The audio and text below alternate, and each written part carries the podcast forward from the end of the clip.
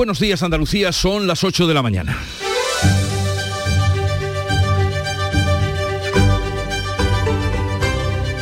En Canal Sur Radio, La mañana de Andalucía con Jesús Vigorra.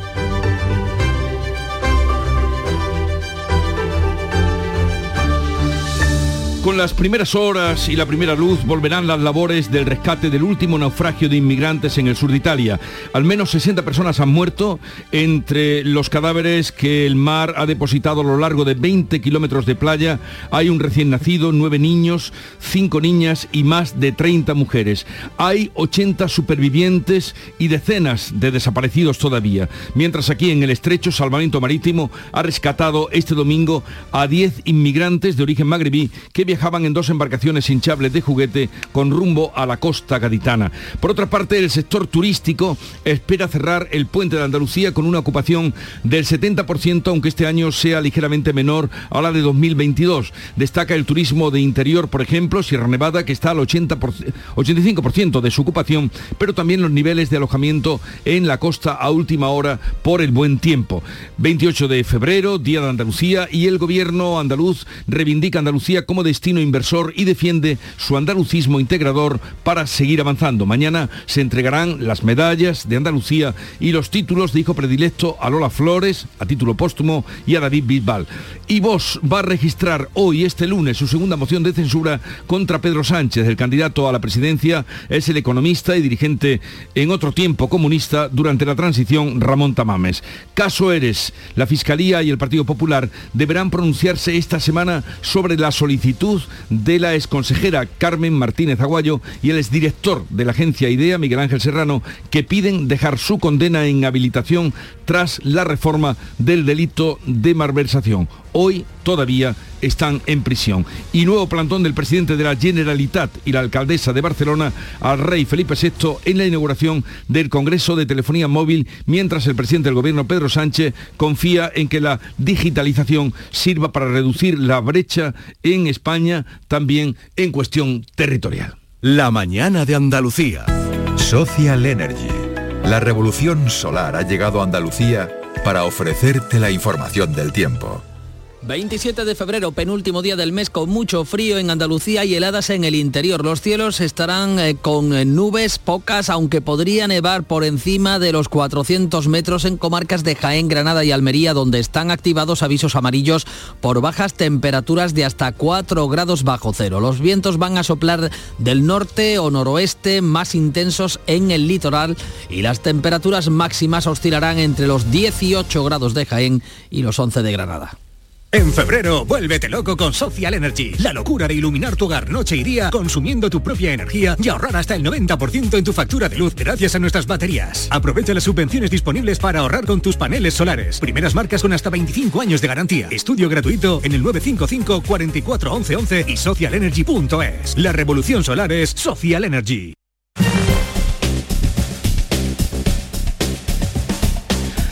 Vamos a conocer cuál es la situación del tráfico en Andalucía Conectamos con la DGT, nos informa Patricia Arriaga. Buenos días. ¿Qué tal? Muy buenos días. Pues a esta hora tranquilidad en la mayor parte de red de carreteras andaluzas. Tan solo precaución porque van a encontrar tráfico irregular en Córdoba capital, en la A4, en la zona del Nuevo Arcángel, en sentido Bailén, también en la provincia de Málaga. Aquí sí van a encontrar mayores dificultades en la MA20 a la altura de Teatinos en dirección Torremolinos. En el resto de carreteras andaluzas, situación muy tranquila, eso sí, recordamos mucha precaución con las condiciones meteorológicas bajas, muy bajas temperaturas que se pueden traducir en pavimento muy deslizante, así que moderen la velocidad.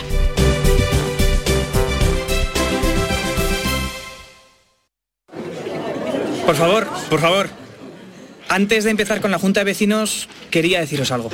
Os siento a todos, a todos, como si fuerais mis hijos. Hala, ya lo he dicho. Padre no hay más que uno. Claro, que por 17 millones a lo mejor te sale alguno más. Ya está a la venta el cupón del Extra Día del Padre de la ONCE. El 19 de marzo, 17 millones de euros. Extra Día del Padre de la ONCE. Ahora cualquiera quiere ser padre. A todos los que jugáis a la ONCE, bien jugado. Juega responsablemente y solo si eres mayor de edad. En Canal Sur Radio, la mañana de Andalucía con Jesús Vigorra. Noticias. Vamos a contarles la actualidad de este día a mitad de un puente como el del Día de Andalucía en el que estamos. El balance del sector espera cerrar con una ocupación media de casi el 70% que preludia una buena Semana Santa. Manuel Pérez Alcázar. La Costa del Sol roza ese 70%, aunque en su caso son tres puntos menos que el año pasado según la patronal AECOS, un comportamiento generalizado en la mayoría de destinos andaluces donde las cifras de ocupación retroceden ligeramente respecto al año pasado que fue de récord. El presidente de la Asociación de Empresarios de Hostelería, Javier Frutos, confía en que sea preludio de una buena Semana Santa. Siempre tenemos este puente como el pistoletazo ya del inicio, además previo a la Semana Santa y que bueno que terminemos ya con el invierno, empecemos con la primavera, pero bueno, marzo suele ser ya un, mes que, empieza a cambiar hábitos. Partimos de los dos meses peores que tenemos en el año, que es enero y febrero, pero bueno, yo creo que al final es verdad que el, que el tiempo hace que la ocupación de última hora sí se venga más al litoral, pero bueno, el interior creo que está funcionando bien. Tras la nieve y la lluvia caída este fin de semana en las sierras de Cazorla, Segura y Las Villas, a partir de este lunes desaparece el riesgo de precipitaciones en la provincia de Jaén, lo que puede mejorar la ocupación de cara al final del puente. Nos cayó una nevada, yo creo que la más grande que hemos tenido este año, pero ahora mismo hace una temperatura bastante buena, está todo blanco, pero los accesos están súper limpios, es decir, que puede venir todo el mundo a visitar pontones y en Granada, pues en Granada hay cierta decepción entre los hoteleros por un puente con unos datos de ocupación muy discretos. En cambio, en Sierra Nevada sí que son buenos. En Sierra Nevada la estación de esquí presenta una ocupación del 85%. En Carna Maldonado. Pues si la ocupación en la ciudad está entre el 65 y 70%, muy por debajo incluso de los fines de semana previos de febrero, cuando se ha rozado el lleno técnico. Gregorio García, de los hoteleros granadinos, culpa al tiempo. Yo creo que debido a las condiciones meteorológicas la cosa ha bajado y la gente se ha retirado. El puente no se ve eh, mucha gente por la calle y no se ve animación de puente. En la sierra, como decía, sí hay más animación, la ocupación supera el 80% y hoy hay 70 kilómetros esquiables. Vamos a saludar a Santiago Sevilla, que es portavoz de Cetursa, la empresa que gestiona la actividad en Sierra Nevada. Santiago Sevilla, buenos días. Hola, ¿qué tal? Buenos días. Bueno, ¿en qué quedamos? ¿En qué quedamos? Hay nieve, pero no hay gente, hay gente, pero no hay nieve, hay frío, por lo que la gente no sale. ¿Qué está pasando? no, en Sierra Nevada hay nieve y hay gente. Eh, más aún después de la nevada que se registró durante la madrugada mañana de ayer que aportó entre 5 o 10 centímetros de nieve nueva en todas las zonas. El aspecto de la estación ha mejorado muchísimo, también la calidad de nieve en pistas. Como decía la compañera, por encima de 70 kilómetros esquiables, todo el desnivel operativo, 20 de 21 remontes eh, en marcha y una vez retirado el frente que, nos dejó esa nevada ayer, pues bueno, y se, se presentaba un día redondo, eh, aparentemente, con temperatura muy baja, eso es cierto, eh, menos 3 en, Prado Llano en este momento, eh, en torno a menos 8, menos 10 en el pico Veleta. Y bueno, condiciones de invierno para, un puente con, con 80, 85, algún hotel lleno y, una, jornada en la que además está permitiendo eh, este frío la producción de nieve en la mitad inferior del dominio esquiable. Bueno, eh, hoy estarán abiertas todas las pistas porque ayer eh, había algunas que se tuvieron que cerrar, ¿no? Sí, efectivamente, como consecuencia de, la precipitación del frente que, pasó ayer por, Sierra Nevada, las partes altas tuvieron que estar cerradas por viento y sobre todo por falta de, de visibilidad que hacía aconsejable eh, cerrar también pistas periféricas para evitar la pérdida de esquiadores ante la falta de visibilidad casi total que hubo durante la primera mitad del día, porque luego se abrió y quedó un día redondo con nieve polvo en todas las zonas. La gente lo disfrutó mucho, especialmente a partir de la 1, 2 de la tarde. Se pudo abrir el remonte más alto de la estación que había empezado cerrado, como decíamos, por el problema de visibilidad. Y hoy el día está despejado, muy frío y bueno, se dan unas condiciones excepcionales para la práctica de los deportes de invierno en Sierra Nevada. O sea que hoy están abiertas las pistas, frío que es lo propio y, es un día estupendo para esquiar. Sí, sí, eh, todo apunta a que va a ser un gran día. Bueno, gracias Santiago Sevilla por atendernos desde Sierra Nevada. Un saludo y que vaya todo bien.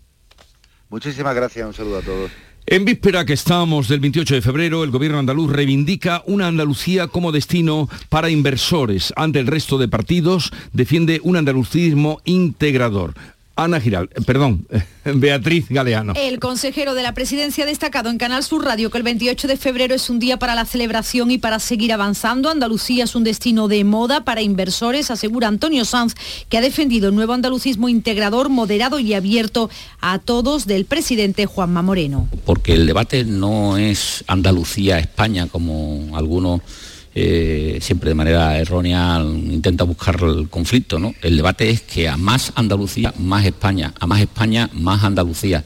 Ese es el nuevo andalucismo que nosotros eh, lideramos, que Juanma Moreno ha sido capaz de construir, un andalucismo moderno, capaz de generar una Andalucía líder.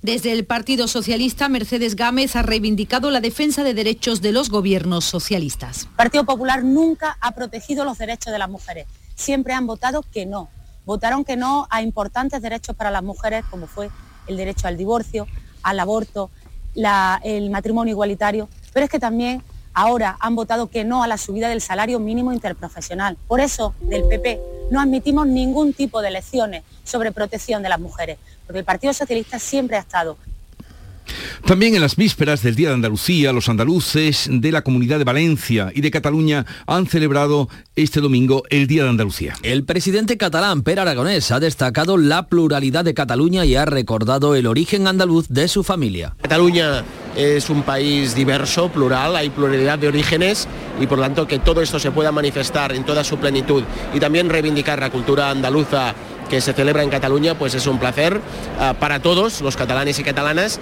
especialmente también para aquellos que tenemos parte de nuestros orígenes familiares en Andalucía. Y en Andalucía, en el Museo de la Autonomía, en la localidad sevillana de Coria del Río, se ha presentado una nueva réplica del escudo original de la comunidad. Mañana se entregarán las medallas de Andalucía y el título de hijo predilecto a Lola Flores y David Bisbal. Pues bien, el cantante almeriense va a recibir este mediodía el reconocimiento de hijo predilecto de Almería. Desde allí nos informa María Jesús Recio. David Bisbal no va a olvidar este 27 de febrero y este 28 de febrero, Día de Andalucía, dos días y dos reconocimientos seguidos, hijo predilecto de Almería hoy e hijo predilecto de Andalucía. El nombramiento en Almería ha causado una gran expectación, presume siempre de su tierra con orgullo, algo que valoran y muchos sus paisanos. Muy feliz deseando que llegue el lunes y verlo que siempre tiene Almería en la boca y es un orgullo. Él es el único que predica con el ejemplo, por ejemplo de estar aquí él y lo bien que se lo ocurra y lo bien que nos trata y lo bueno a persona que es. Sí, es que yo lo quiero muchísimo, me encanta, desde, desde que empezó. A las 12 del mediodía comenzará el acto solemne en el Auditorio Maestro Padilla con 400 ciudadanos invitados y después viaje a Sevilla para recibir de manos del presidente de la Junta, Juanma Moreno, mañana el reconocimiento como hijo predilecto de Andalucía. En un año muy especial para Bisbal, cumple 20 años en el mundo de la música.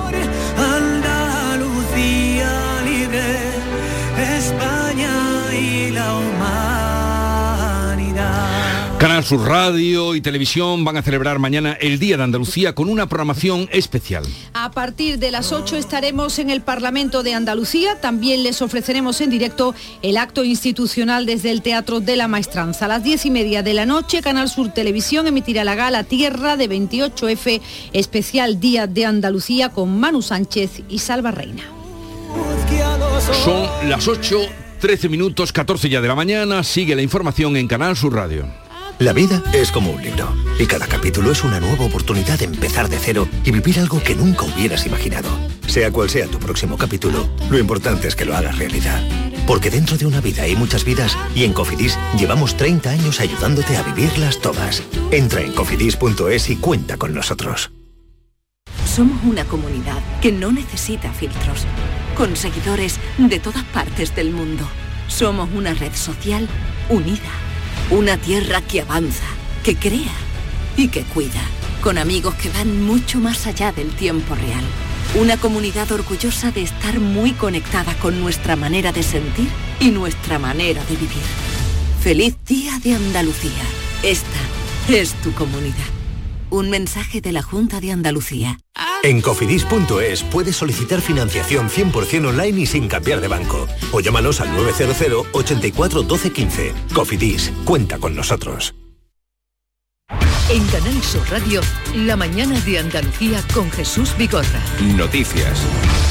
La Fiscalía y acusación particular deben pronunciarse esta semana sobre la solicitud de rebaja de penas que plantean la exconsejera Martínez Aguayo y el exdirector de IDEA Miguel Ángel Serrano, condenados por los casos de los ERE. Anticorrupción y la acusación particular que ejerce el PP tienen tres días hábiles para pronunciarse tras la comunicación de la audiencia. Martínez Aguayo y Serrano reclaman una rebaja de condena en base a la reforma del delito de malversación que el gobierno introdujo en el Código Penal. Si se atiende la solicitud, ambos condenados saldrían de la cárcel. La decisión podría beneficiar al resto de condenados. El tribunal también ha trasladado a la Fiscalía y a la acusación el informe médico forense del ex viceconsejero de Empleo, Agustín Barberá, que tiene suspendida la ejecución de la pena de cárcel por motivos de salud, igual que el expresidente José Antonio Griñán.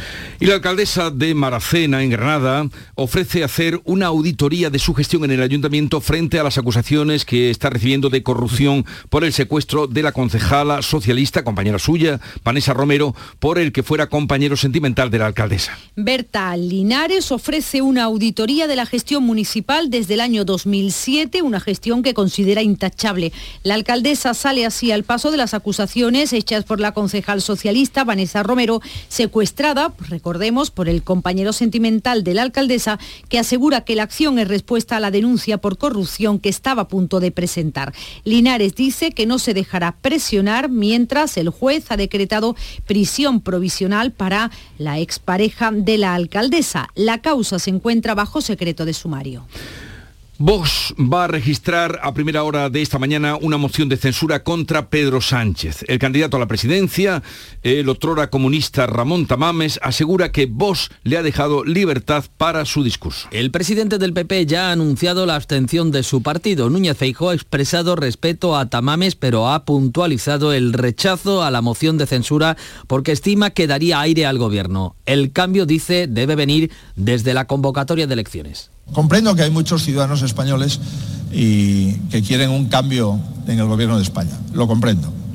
Ahora bien, hay dos tipos de metodologías. La metodología de darle una victoria a ese gobierno dividido y convulso o la metodología de que la gente puede ir a votar. Estamos a las puertas del inicio de una campaña electoral y nos parece que esta es la más oportuna. Desde Vox, Santiago Abascal ha insistido en Es Radio en pedir el apoyo del PP. Yo sí he tenido diálogo con, otros, con otras fuerzas políticas, Partido Popular ha dicho que esta moción fortalece al gobierno porque de nuevo Pedro Sánchez va a volver a tener el apoyo de los que le dieron la investidura. El Gobierno y sus socios parlamentarios, además de Ciudadanos, van a votar en contra de la moción. El ministro de la Presidencia, Félix Bolaños, aprovecha para acusar a los populares de hacer, dice, el juego a Vox. Ahora en esta moción de censura el Partido Popular ha involucionado, va a abstenerse cada día más cerca de la ultraderecha, haciendo manitas en, los actos preparatorios de la moción de censura, tanto con el candidato, el señor Tamames, como también con esa reunión que tuvo con el señor Abascal. El candidato a la presidencia en esta moción, el veterano excomunista Ramón Tamames, asegura que Vox le ha dejado libertad en su discurso. En el, en el diario El Mundo, Tamames y el escritor Sánchez Dragó desvelan que Vox ofreció encabezar la moción a Felipe González y a Alfonso Guerra, pero no obtuvieron respuesta. En fin, ya ven, para que no falte nada en este sainete. Bueno, polémica por la ley del sí es sí. Irene Montero asegura que el movimiento feminista es el principal impulso democrático tras ser increpada el pasado viernes en un encuentro feminista a cuenta de la ley trans. La ministra de Igualdad, Irene Montero, ha destacado al movimiento feminista como el principal impulso democrático en la actualidad. Me parece un avance decisivo para que el feminismo esté siendo el principal impulso democrático del mundo entero en este momento. Si no existiese esa voluntad de poder, seguramente nuestras agendas no estarían teniendo la capacidad de transformar el mundo como lo estamos haciendo las feministas en, en este momento. Las declaraciones de Montero se producen después del momento de tensión que se produjo en la inauguración del Encuentro Internacional Feminista del viernes, en el que varias activistas le increpaban en rechazo por la ley trans. ¿Queréis subir? Si preferís, subid, subid y se lo explicáis al auditorio, compañeras. Sube, sube. Ven, que está ahí la escalera. Por su parte, la ministra de Educación, la socialista Pilar Alegría, asegura que el PSOE no ha dejado de negociar la reforma de la ley pese a las discrepancias con Podemos. El Partido Socialista nunca se ha levantado de la mesa. Desde el primer minuto hemos eh, estado hablando y dialogando. El Partido Popular, que ha criticado al Gobierno, ha dicho por su frivolidad e incapacidad a la hora de elaborar leyes. Núñez Feijóo ha anunciado que cuando llegue al Gobierno derogará las leyes sanchistas porque a su juicio producen efectos secundarios en la sociedad y dividen. Vamos ahora a Barcelona, porque Pedro Sánchez ha dicho que se abre una nueva etapa en Cataluña de convivencia y acuerdo pese al nuevo plantón que el presidente catalán y el de la alcaldesa de Barcelona le dieron al rey Felipe VI en la recepción del Mobile World Congress. Per Aragonés y Ada Colau no aparecieron en la foto de familia del evento, pero sí pronunciaron dos discursos en la cena inaugural de la mayor feria del mundo tecnológica y de telefonía. Pedro Sánchez ha asegurado que se abre una nueva etapa en Cataluña desde el entendimiento. Hagámoslo desde el valor de la convivencia y también del acuerdo, desde la voluntad compartida de superar las diferencias para seguir avanzando por el bien de la gente. A las puertas de la feria, un centenar de personas se han manifestado en contra de la visita del rey. En su discurso, Felipe VI ha incidido en la importancia de las conexiones móviles como forma de apoyo social y de oportunidades en la vida. Donde hay un móvil conectado, hay esperanza, hay oportunidades y hay ayuda. El Mobile World Congress recupera este año la normalidad tras la clausura de la edición 2020 por la pandemia y las limitaciones en los años 21 y 22. Justamente ustedes recordarán aquella incertidumbre si se celebraba o no cuando llegó la pandemia hace ahora pues tres años. La presidenta de la Comisión Europea, Ursula von der Leyen, y el primer ministro se reúnen hoy en Londres con el propósito de desbloquear el protocolo para Irlanda del Norte y acabar con las trabas comerciales existentes entre las dos Irlandas después del Brexit. Varios medios británicos apuntan a que la solución pasaría por establecer dos recorridos distintos para las mercancías mercancías que atraviesan el mar de Irlanda. Uno rojo con controles aduaneros para productos que se exportan a la Unión Europea y otro verde sin controles para el comercio interior con Irlanda del Norte. La Comisión Europea y el gobierno de Rishi Sunak llevan semanas ultimando la negociación.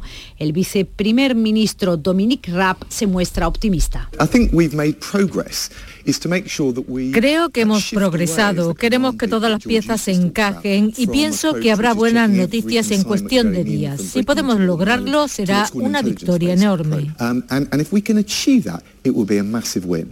El protocolo de Irlanda del Norte garantiza la ausencia de una frontera física con la República de Irlanda y respeta el acuerdo de paz que puso fin a décadas de violencia entre el norte y el sur. La postura más flexible de Sunak puede facilitar también la relación entre Gibraltar y la Unión Europea a través de la frontera con la ciudad andaluza de la línea. Pedro Sánchez visita esta semana la República de Irlanda, Dinamarca y Finlandia para reunirse con sus respectivos homólogos en la gira que está realizando para trasladar las prioridades de la presidencia española de la Unión Europea que se desarrollará en el segundo semestre de este año. El precio de la electricidad va a subir, sube de nuevo, hoy un 54%, superando los 117 euros el megavatio hora. A pesar de esa subida, hoy no se va a aplicar el mecanismo ibérico, ya que la cotización del gas natural destinado a la generación de electricidad se sitúa en 50 euros el megavatio hora, el máximo fijado por el gobierno. A falta de un día para cerrar el mes, el precio medio de la electricidad en febrero ha sido de 132 euros, un 86% más caro que en enero, el mes más barato desde mayo de 2021. Mañana martes conoceremos el IPC adelantado de febrero después de que en enero dejara un repunte de la inflación al 5,9% con la subyacente, la que deja fuera el precio de, de la energía y de los alimentos frescos, disparada al 7,5%. Los consumidores lo notan en la cesta de la compra.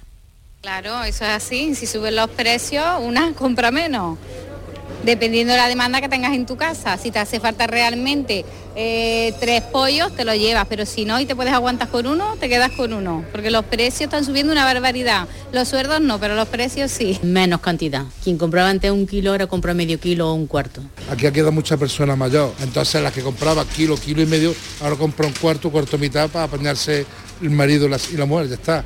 Hoy habrá un nuevo intento de acabar con la huelga de los letrados de justicia, secretarios judiciales, que ya dura más de un mes. El comité de huelga y el ministerio se reúnen esta tarde en el tercer encuentro para desbloquear el conflicto, como en la primera reunión en la que las partes no hablaron, no se ha establecido una hora de salida. Sobre la mesa, el documento presentado en el último encuentro por la Administración, que los letrados consideran como base para el inicio de las negociaciones, aunque las posturas siguen distanciadas. La huelga ha provocado ya la suspensión de 210.000 vistas y el bloqueo de casi 800 millones de euros.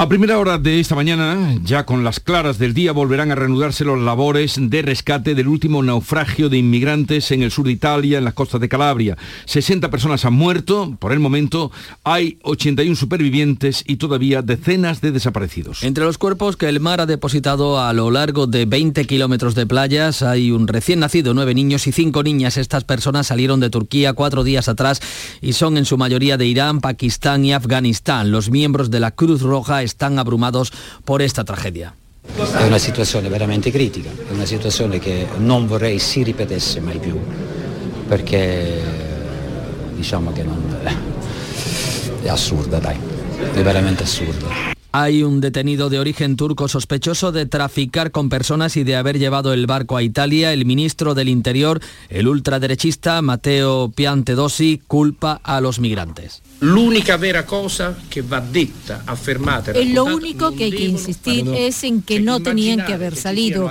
Nos preguntamos cómo es posible llegar a involucrar a mujeres y niños en travesías tan peligrosas. donne e bambini, oltre che chiunque sia, alle condizioni di pericolo Y la fatalidad, lo peor de todo, es que ese barco había recorrido cuatro días, 1.200 kilómetros y en los 150 últimos metros para alcanzar la costa ocurrió el naufragio. Rusia acelera la ofensiva contra la ciudad ucraniana de Bakhmut. Mientras avanza en otros frentes, esta noche se han disparado las alarmas en Chernigov y en la capital de Kiev ante la presencia de drones bomba. Ese es el sonido que se ha escuchado durante toda la madrugada en Kiev. Los misiles ucranianos han derribado los drones en Moscú. El presidente Putin ha vuelto a alimentar su tesis de que la OTAN quiere destruir Rusia y en Estados Unidos el director de la CIA, que hace un mes declaró que China era reacia a entregar armas letales a Rusia, sí contempla ahora esa posibilidad. En España, los ministros de Exteriores y Defensa desmienten a Ione Belarra sobre el envío de tropas a Ucrania. José Manuel Álvarez acusa a Belarra de difundir bulos. Margarita Robles, la ministra de Defensa, visita hoy el segundo batallón de intervención de emergencias de la UME en Morón de la Frontera, en Sevilla, y ha negado que soldados españoles vayan a participar en la guerra de Ucrania. Tampoco tropa alguna de un país de la OTAN. Es la respuesta de Robles en la vanguardia a la ministra y líder de Podemos, Ione Belarra, que viene agitando la idea de que España enviará militares a la zona de guerra. Nunca, nunca. Ningunas tropas de un país mm, perteneciente a la OTAN y por tanto españolas van a participar en Ucrania. Nunca. España y los soldados españoles eh, solo intervendrían si hubiera una agresión a un país de la OTAN. Un hombre ha sido detenido por su presunta implicación en el apuñalamiento mortal a otro varón ocurrido este domingo en el barrio de San Jerónimo, en Sevilla. Pilar González. El detenido tiene 28 años y la víctima 48. Según los testigos, dos individuos acercaron al hombre, lo atacaron con arma blanca y huyeron del lugar dejándolo en el suelo. Varios testigos alertaban también a los servicios de emergencia pasada la una de la tarde de ese apuñalamiento y contaban que habían dos personas corriendo de la escena del crimen. La policía se personó de inmediato y ha detenido un hombre justo cuando trataba de esconderse en un bloque próximo al lugar del crimen. Los servicios sanitarios desplazados a la zona trataron de reanimar a la víctima durante 40 minutos, pero nada pudieron hacer por salvarle la vida. Cádiz ha vivido este fin de semana un final ficticio del carnaval, porque hoy saldrá de nuevo a la calle con motivo del Puente del Día de Andalucía y mañana posiblemente también. Salud, Botaro. Un fin de semana que deja buenas cifras también de ocupación hotelera, como ya ocurrió el año pasado en la Bahía de Cádiz, la media de ocupación ha rondado el 90%, se han superado las expectativas. Anoche se quemaba la bruja Piti, se decía adiós de manera oficial a un carnaval que va a continuar hoy y mañana, Día de Andalucía, habrá coplas en la calle. Aquí hay que venir una vez en la vida como mínimo. O sea, te tienes que llevar esto en el corazón porque se te va a quedar para siempre. Pues mira, lo estamos viviendo a tope.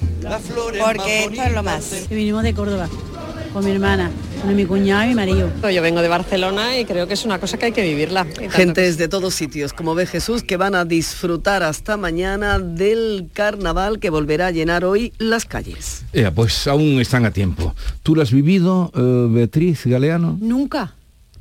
¿Y tú lo has vivido? Yo lo he vivido. Este año no he tenido ocasión porque aquí estamos sacando el tajo adelante.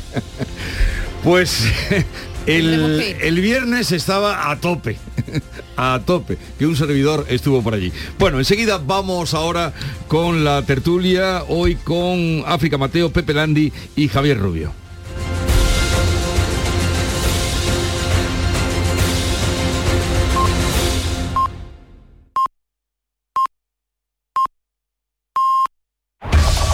En la mañana de Andalucía de Canal Sur Radio, las noticias de Sevilla.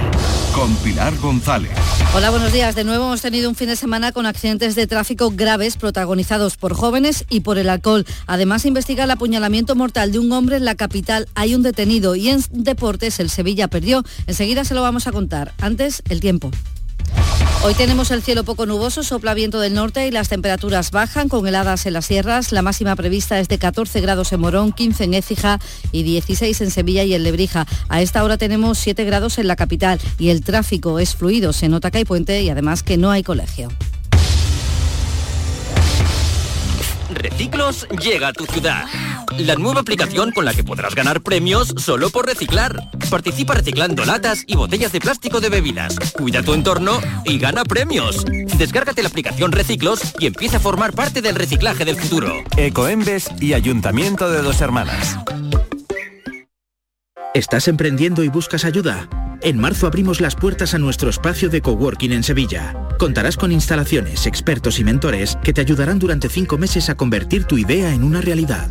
Solicita tu plaza en eoi.es. Programa gratuito impulsado por EOI, Escuela de Organización Industrial y financiado por el Fondo Social Europeo. Cada noche a las 10, Canal Sur Radio te acerca a la Semana Santa. El llamador.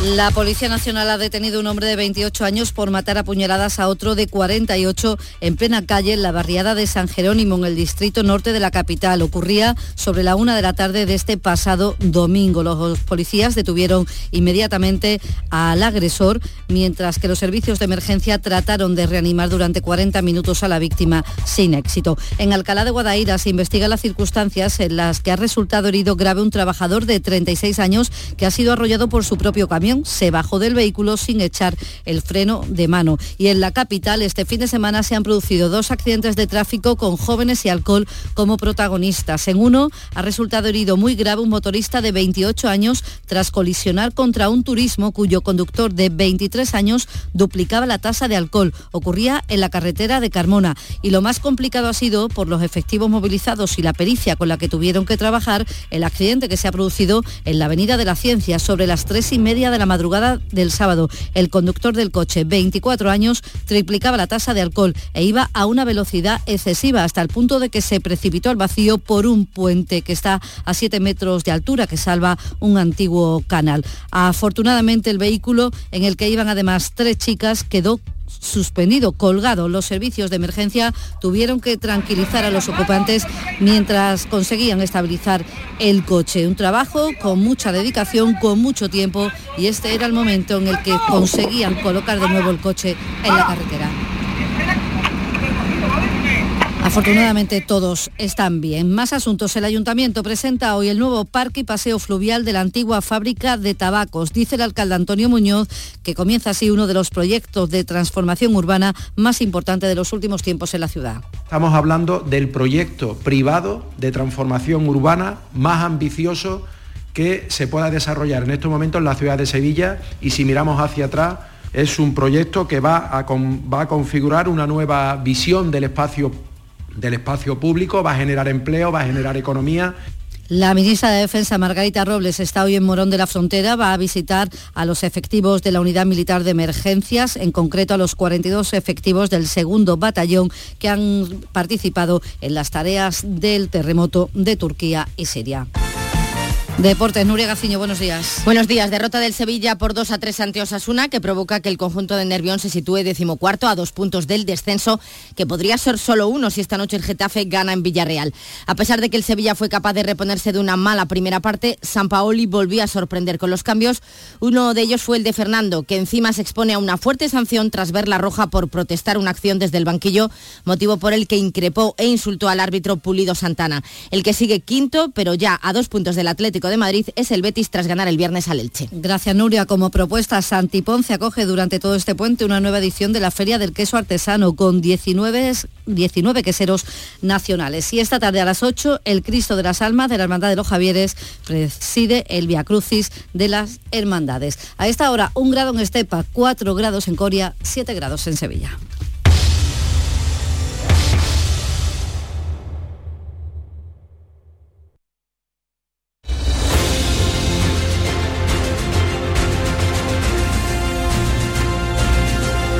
...8.35 minutos de la mañana y en un momento vamos a abrir tertulia de actualidad eh, para charlar de los temas que venimos contando con África Mateo, Pepe Landi y Javier Rubio.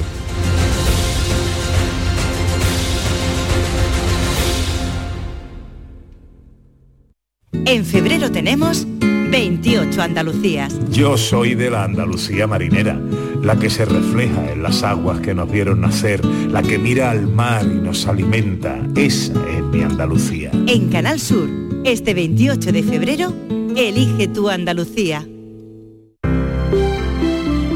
Buenos días. En el sorteo del sueldazo del fin de semana celebrado ayer, el número premiado con 5.000 euros al mes durante 20 años y 300.000 euros al contado ha sido 95.786 95786 serie 37037. Asimismo, otros cuatro números y series han obtenido cada uno de ellos un sueldazo de 2.000 euros al mes durante 10 años. Puedes consultarlos en juegos11.es. Hoy, como cada día, hay un vendedor muy cerca de ti repartiendo ilusión. Disfruta del día. Y ya sabes, a todos los que jugáis a la 11, bien jugado. Cercanía. Las historias que pasan en nuestra tierra. Andalucía en profundidad. Actualidad. El cafelito de siempre. Así es la tarde de Canal Sur Radio con Mariló Maldonado. Tres horas para disfrutar de una radio emocionante. Andalucía, son las 3 de la tarde. La tarde de Canal Sur Radio con Mariló Maldonado. De lunes a viernes desde las 3 de la tarde. Más Andalucía. Más Canal Sur Radio. Somos una comunidad que no necesita filtros, con seguidores de todas partes del mundo. Somos una red social unida, una tierra que avanza, que crea y que cuida, con amigos que van mucho más allá del tiempo real. Una comunidad orgullosa de estar muy conectada con nuestra manera de sentir y nuestra manera de vivir. Feliz Día de Andalucía. Esta es tu comunidad. Un mensaje de la Junta de Andalucía.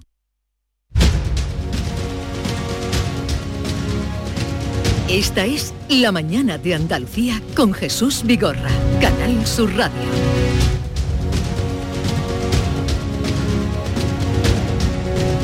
Y también en las vísperas del Día de Andalucía contamos con África Mateo, delegada de Ideal en el Ejido. Buenos días, África.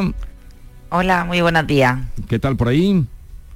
Pues muy bien, de, de no puente. Mm, Bueno, de no puente, pero muy contentos porque le, eh, ayer humillasteis a- al Barça.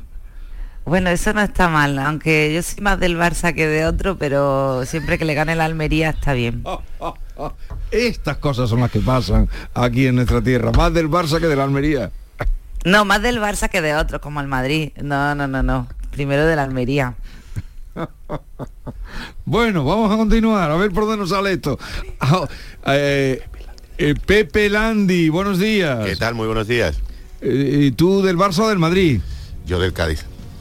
Eh, el Cádiz también ganó. El Cádiz también ganó y ha salido de puesto de descenso, así que de- del Cádiz. Y ayer un poco, bueno, lo de la Almería es una alegría. Siempre que gane, que ganen los equipos de la tierra y que ganen los equipos pequeños siempre, siempre es una alegría, aunque al Cádiz no le convenía mucho que ayer ganara la Almería, pero bueno, ahí, así está la cosa, así, esto es lo divertido del juego.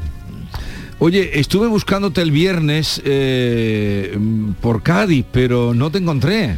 El viernes, el viernes me tocó trabajar. El Ah. me, me reservé y no, no disfruté del carnaval que despedí ayer ya como, como merece, aunque, aunque hay una cierta mm, eh, quedada de gente para de, disfrutar hoy de un día un poco clandestino de carnaval, porque ya en teoría ha terminado, pero como Pero ¿cómo, puente cómo y- que clandestino? Sí, sí, sí. ¿Cómo que clandestino si me encontré yo con el alcalde y me dijo que había carnaval hasta el día 28? Efectivamente. Clandestino ni clandestino. Bueno, eh, mm, católicamente clandestino, porque ya a, al- a alguna gente le, le, mm, parece mal que el carnaval continúe ya una vez iniciada la cuaresma a partir del miércoles de ceniza, pues imagínate este año que hay dos días aquí de prórroga un poco, más el carnaval chiquito del domingo que viene, por supuesto. Para los más jartibles. Esto es que esto, esto- esto es no parar, esto es- la- son, son inagotables. Pues sí, criaturas. estuve dando una vuelta por ahí, dando un garbeo la noche de, del viernes. Digo, a ver, a ¿Y ver. escuchaste algo bueno que Escuché, eh, escuché a, a los de Vera Luque, que me parecieron muy buenos. Son muy buenos. Muy buenos. Y escuché al Celu que iba con una, un remix de, de sus éxitos. De sus grandes éxitos. Greatest hits.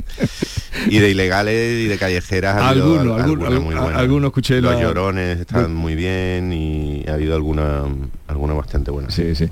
Eh, bueno, y aquí en los estudios de la Isla de la Cartuja me acompaña Javier Rubio, redactor jefe de ABC Sevilla. Buenos días, Javier. Muy buenos Que días. estuvo aquí el viernes y hoy- este lunes también ha Pues venido. sí, efectivamente. ¿Estás de guardia o...? Sí, sí, he estado todo el fin de semana. Bien, antes de entrar en materia, me gustaría recordar, no sé si eh, todos lo conocéis o no, eh, Javier sí me consta, eh, porque él vivió en Sevilla, estuvo de profesor, que ha muerto este sábado, fallecía el periodista, un periodista que, que amaba el reporterismo y que lo hacía muy bien, Antonio Ramos Espejo, a pesar de que tuvo cargos de directivo en periódicos, dirigió el Correo Andalucía, dirigió Córdoba. el diario Córdoba. Y, al- y en Almería también dirigió, ¿no? Eh, sí, creo que el también. diario de Almería, eh, la, em, la voz de Almería, ¿cuál fue? cuál fue? Eh, a lo mismo África se acuerda, ¿no? No, en Almería estuvo, estuvo en Ideal, no en la delegación Ideal, de Almería, pero sí que estuvo en Ideal. Y sí que allí eh, se le conoció mucho una época porque escribió, fue uno de los que más es. cosas destapó y escribió Sí, sobre el caso Almería. El caso Almería le escribió un libro, de los primeros Sí. que lo escribió, eh, y luego eh, Lorca también lo tenía mucho traba- muy También. trabajado, los dramas de la tierra. Gerald Brennan, Sí. que también le dedicó una biografía. Y, y fallecía el sábado. mm, El funeral eh, tenía lugar ayer en Alama de Granada, que era su pueblo, y en fin, el recuerdo para un gran periodista, ¿no? Un Pues sí, periodista. un gran periodista que llevaba el, el, como se dice, el periodismo en las venas, ¿no? Y reporterismo. Sí, pero además él creía mucho en el Sí, reporterismo. Sí, sí, sí. Sin mayores iba a decir pretensiones, ¿no? Pero pero sí, lo digo, ¿no? O sea, mm, ir, ver y contar, que es nuestro oficio. Sí, sí, sin pretender que nuestra opinión prevalezca ni que se haga lo que nosotros opinamos, ¿verdad? Eh, Parece un contrasentido, ¿no? Que lo diga yo sentado a la mesa de una tertulia de opinión, pero pero es así. Eh, ¿Tú lo conociste, Pepe? No, yo he estado leyendo eh, esta mañana de su trayectoria y, y de, de- de- de los premios que, que ganó y del prestigio que había que había mm, conseguido con- en una carrera, como decir, mm, de, de un modelo de, de periodismo que, que quizás nos hace mucha falta y que se está que se está diluyendo bastante, ¿no? que es el, el reporterismo y, y la, mm, y la publicación de, de- de lo que algunos no quieren que se publique, que es quizás la, la, la esencia del periodismo y lo que más falta nos hace. Y, y Ramón Espejo era un, por lo que he estado eh, leyendo y viendo, era un referente en ese, en ese apartado. acabó siendo profesor de la Facultad de Comunicación, pero mm, en, en Córdoba, que yo lo conocí como él como director, yo como corresponsal de, de pueblo, pero él insistía mucho eh, en el tema del reporterismo, luego ya aquí en Sevilla lo conocí mejor, pero luego eh, también él tiene, además del caso Almería y lo que hablábamos de Brennan y los dramas, él escribió un libro sobre los dramas de la tierra de Lorca, pero él fue el que le hizo la única entrevista a Ángela Cordovilla, la criada de la Casa de los Lorca, que es la última que ve con vida Lorca y la que le lleva la comida a la cárcel. Y el primer día la comida se la dan y el segundo la- le dicen que se vuelva ya y, y- y esa entrevista con Ángela Cordovilla la hizo él. O sea, queda a las claras que era un, un tipo con olfato de buscar dónde estaba la noticia. Bien, vamos a mm, vamos a hablar mm, de todo, pero primero me gustaría eh, un poco, eh, no lo sé, porque estas cosas nos pillan lejos, pero desde luego no deben dejarnos indiferentes la tragedia de los inmigrantes en Calabria. Eh, 60 muertos, entre ellos algún niño. mm, eh, bastantes niños, hay cinco niñas, seis niños, algo así. Eh, bueno, mm, una más. mm, y, la, y, la, y la mala, la fatalidad, porque habían hecho cuatro días, 1.200 kilómetros desde Turquía, la fatalidad de a 150 metros de la costa perecer, ¿no? Sí, bueno, claro, los bajos de, la costa, ¿no? Encalla el barco y, se van al agua, no saben nadar, el agua está fría, se congelan, niños, mujeres, mm, un bebé incluso, terrible, ¿no? Terrible. Y, y lo peor es que oh, no va a ser el último caso No. de naufragio, ni ha sido el primero, y parece que nos vamos encalleciendo ¿no? y nos vamos acostumbrando a, a contarlo así descarnadamente, que 60 personas de momento, ¿verdad? 60 Sí, porque cuerpos sí. han recuperado, pero hoy siguen eh, rastreando las playas de, de la bota, de la punta de la bota de Italia y van a aparecer muchos más y, ya digo, parece que nos acostumbramos, ¿no? Y son 60 vidas truncadas mm, porque no somos capaces de, organizar mínimamente un sistema, mm, de articular un sistema de, de, mm, de refugio, de asilo, para gente que viene huyendo de realidades muy, muy duras. Estos, los supervivientes han contado que eran eh, afganos, Sí, había de muchas nacionalidades, sirios, pakistaníes. o sea, pakistaníes. Eh, Tú empiezas a mirar, ¿verdad? Y, y- y- y ves que esos países, pues, claro, están en unas condiciones realmente duras porque la gente no quiere vivir allí. Pero es que vamos a ponernos, vamos a hacer el ejercicio de, mm, como dicen los ingleses, ¿no? De ponernos en sus zapatos. ¿Qué haríamos si estuviéramos nosotros allí? Si tuviéramos familia allí en Afganistán, en Irak, en Siria, en Pakistán, ¿qué haríamos? Saldríamos también, ¿no? A buscarnos la vida donde fuera, en Europa, pues Europa, Alemania, pues Alemania, donde haga falta. Lo que pasa es que no está establecido el cauce. Es que no hay, una política común, lo reconocen. No hay una política, no, ni, eh, ni en común, Europa, ni común, ni, nacional. No hay una política, no sabemos qué hacer con la inmigración. Y la inmigración, claro, hoy por hoy es lo que mueve más dinero en el mundo, la trata de personas. Y- Movimiento de, de- de entrar clandestinamente en los países. Eso es lo que está dejando Claro, más pero es dinero. que a tu reflexión, Javier, también hay que añadir, efectivamente, eh, mm, por qué vienen y cómo y también aquí los queremos y los necesitamos. Es que, y ya no es solo una cuestión de trabajo, es una cuestión de natalidad y de muchas cosas. Entonces, mm, ¿por qué no se articula una fórmula? Si aquí hacen falta, ellos quieren venir y dejamos que las mafias sean las que siguen gestionando este problema o esta, esta situación. de- a- algunas veces eh, cuando, cuando este tipo de desgracias terribles no- nos golpean, cuando las vemos, porque son prácticamente diarias, este, este tipo de, de, mm, travesías, de- de- jugando con, con la, con la muerte, con el mar y con, el, y con ese peligro son prácticamente diarias. Cuando se produce un golpe de, de este tipo, pues, pues todos miramos, pero, pero pasan constantemente. De hecho, esta mañana mm, creo, he leído que, que han sido mm, registradas 2.390 muertes en el año 2022 Sí. en, en las costas de, de, de- de España, Andalucía. En la, Los que han muerto tratando de llegar a España, Tratando de se llegar a habla- España. do- 2.390, estos son Estos son los datos, que- datos oficiales que, que- Claro, que sepamos, que sepamos, porque ser una sí que pues, habrá más, clandestina, que da la Unión Europea. Sí, Esto sí. es. Y hay, hay muchísimos de estos naufragios de los que ni siquiera tenemos la menor noticia, porque a lo mejor son, son embarcaciones más pequeñas, porque directamente se pierden en el mar, se pierden en el... Y, algunas veces cuando surge el, el golpe, pues pensamos, no, mm, una de las políticas fundamentales es trabajar en origen, ¿no? Eh, intentar, es decir, ir a, la esencia, a que no quieran irse de su lugar de donde vienen. Pero claro, es que estábamos, decía Javier, uno- unos vienen huyendo de, conflictos terribles bélicos, otros vienen huyendo de represión política salvaje, eh, en, zonas donde no hay método de supervivencia en algunos casos también. Entonces, si unes todo eso, ¿cómo, cómo se arregla en origen, cómo se arreglan todos esos conflictos, cómo se van solucionando para que cada vez el flujo sea algo menor? Así, es dificilísimo y, y al final es una realidad con la que mm, desgraciadamente vamos a tener que vivir muchos años. Pero, pues, puesto que es una realidad, alguien, y sobre todo, mm, primero la Unión Europea, poner eh, pues una, una estrategia, algo, es que hasta ahora no se hace nada. Y lo necesitamos, como decía África, lo necesitamos porque está claro que, que- que- que lo necesitamos en nuestro país y en Europa. En ese invierno eh, demográfico, Demográfico que estamos viviendo, que son todo es ponerle palabras, pero quiénes son los que están recogiendo eh, las cosechas en, en todo eso, África sabe mejor, en, todo- mm, en toda la costa tropical y hasta el poniente, y la fresa de Huelva y la cosecha de aceituna, eh, ¿quién la está cogiendo en Córdoba y Jaén?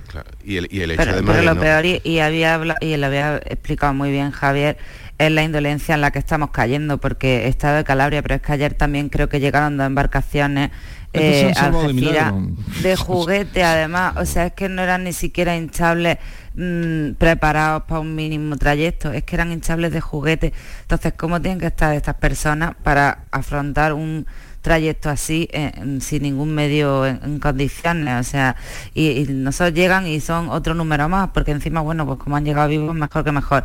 O sea que lo escuchas en el telediario, lo escuchas en la radio, lo lees y lo olvidas a los cinco minutos. Y esto es lo que lo- a donde hemos llegado, claro. Y, y el hecho de, de no establecer un- unos cauces más o menos reglamentarios y, y- y humanitarios de, de entrada de todas estas personas en Europa lo que hace es que da, da paulo al crea la- el, el- el mercado ilegal el- el- esa- ese monstruo de- del tráfico ilegal de personas que mueven miles de millones Ahí en el Festival de Sevilla, en el último Festival de Cine de Sevilla, se presentó una película que realmente lo cuenta con una verdad y con una crudeza, eh, tanto la crueldad de, esos mm, eh, traficantes de personas, de esas mafias ilegales, como también la crueldad con, la que se les recibe en muchos casos en muchos países europeos y, a- y a, a la, a a las que se condena a, a muchos inmigrantes ilegales. Una película que se llamaba Tori y Loquita, porque es el nombre de dos personajes,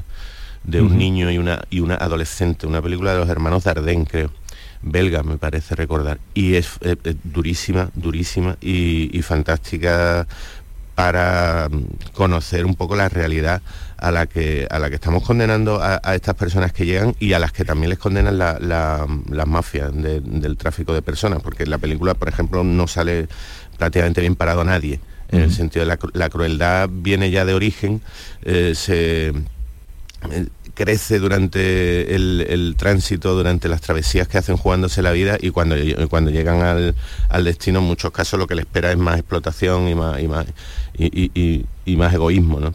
Es realmente muy interesante la película. Claro, claro, porque Lo de las mafias ya lo damos por hecho, pero realmente, ¿qué hacen los gobiernos? Real, los gobiernos de cada país, porque hablamos de la Unión Europea, eh, desde luego que no hay una política central, pero ¿qué política hay nacional? Porque es que incluso la primera asistencia, cuando llegan y todo, no la da el gobierno, ni la Junta de Andalucía, ni nadie, la están dando ONG. En el caso de Almería está muy volcada Cruz Roja con la primera asistencia y en cada provincia eh, está articulado de una manera, pero mm, ¿qué están haciendo los gobiernos?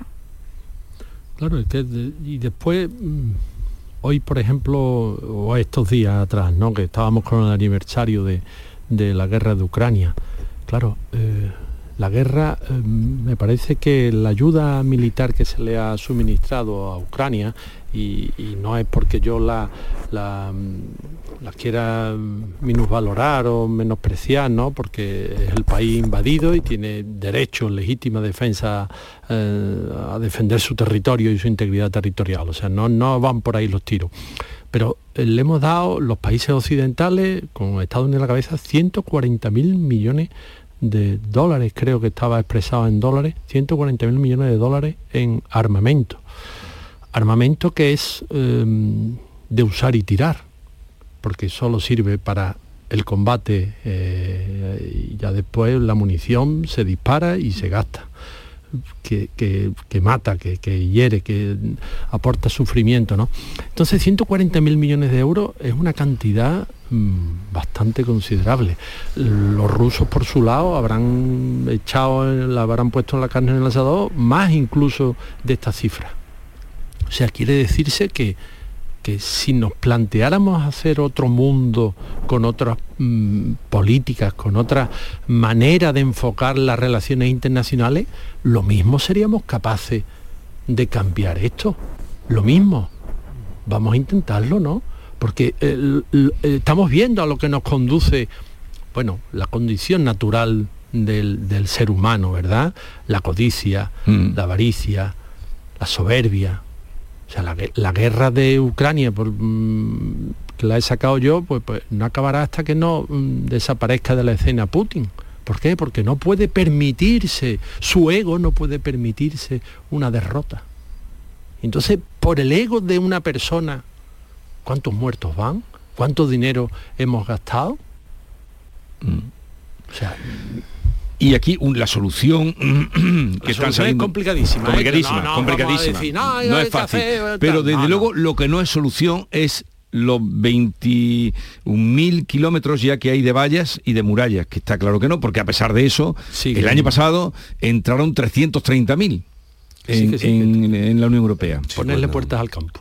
Cuando Pepe. una persona ya no, eh, no, no tiene miedo a, morir es absolutamente impa- imparable, no va a haber valla ni no va a haber, bueno, en, la provincia de, Cádiz, también en, en- en Málaga y en Almería hemos conocido casos de personas que intentan, intentaban entrar en las ruedas de, de los camiones, en los motores de los barcos, es decir, en, mm, o sea, suicidas. Son, son en muchos casos em, mm, travesías suicidas en las que el- el- la, la persona que la emprende es muy consciente de que las posibilidades de, de perder la vida son muy altas, pero es que em, ha llegado un momento en el que mm, le da igual. Es que prefiere Claro. eh, morir a, a- seguir viviendo tal y como está. Entonces, claro, son unos- un- una situación imparable. Es que es una situación imparable. Y hablábamos ahora de, hablaba Javier del, del motivo de, de huir de un conflicto bélico, de la guerra que en muchos casos es ese el origen, pero es que también hay otros que son económicos, que son, que son de, ganarse, la- de, de huir de hambrunas, de, zonas enteras enormes, más grandes que toda España, en las que la vida es prácticamente imposible desde hace 50, 60 años, entonces hay que, hay que huir, una generación tras otra van, van intentando huir y es muy difícil poner, cuando se habla, por eso yo cuando escucho a Grande Marlasca hablar de no, tenemos que trabajar en origen, bueno, es una, una frase tan simple, sí, trabajar en origen, pero es que trabajar en origen durante años y durante generaciones, Sí, e invertir vamos. situaciones como, como la que estábamos hablando de- del, del gasto militar, por ejemplo, es que mm,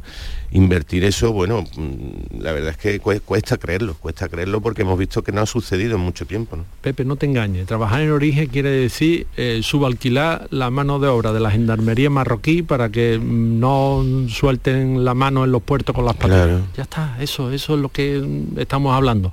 Trabajar en origen es otra cosa. Y es que hay que equilibrar el nivel de vida allí y aquí. Y el nivel de vida no es solo económico, material. El nivel de vida es que haya gobiernos que no sean corruptos y que no roben a su pueblo.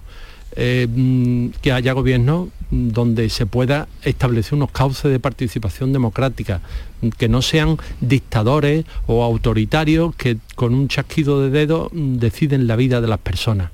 Eso es lo que la preocupación con eso empezaríamos a resolver el problema. Pero mientras no lo resolvamos, seguirán viniendo y viniendo y muriendo. Y ahora nos estamos fijando en, el- los naufragios, pero y la travesía por tierra. No sé el caso de los canales que tienen. Pues vi- de vienen Afganistán. lejanos, o sea, muchos años. Los nuestros que vienen del, del Sahel, ¿verdad? Del subsahariano, por debajo del Sáhara, atravesar el desierto del Sahara, llegar a Argelia, de Argelia cruzar a Marruecos, estar en el Gurugú mm, meses y meses. O sea, años. Años. Y por Yo el camino te pasa de vez. todo. Y cuando digo de todo, eh, quiero que los oyentes piensen en todo. Lo de menos es que te roben.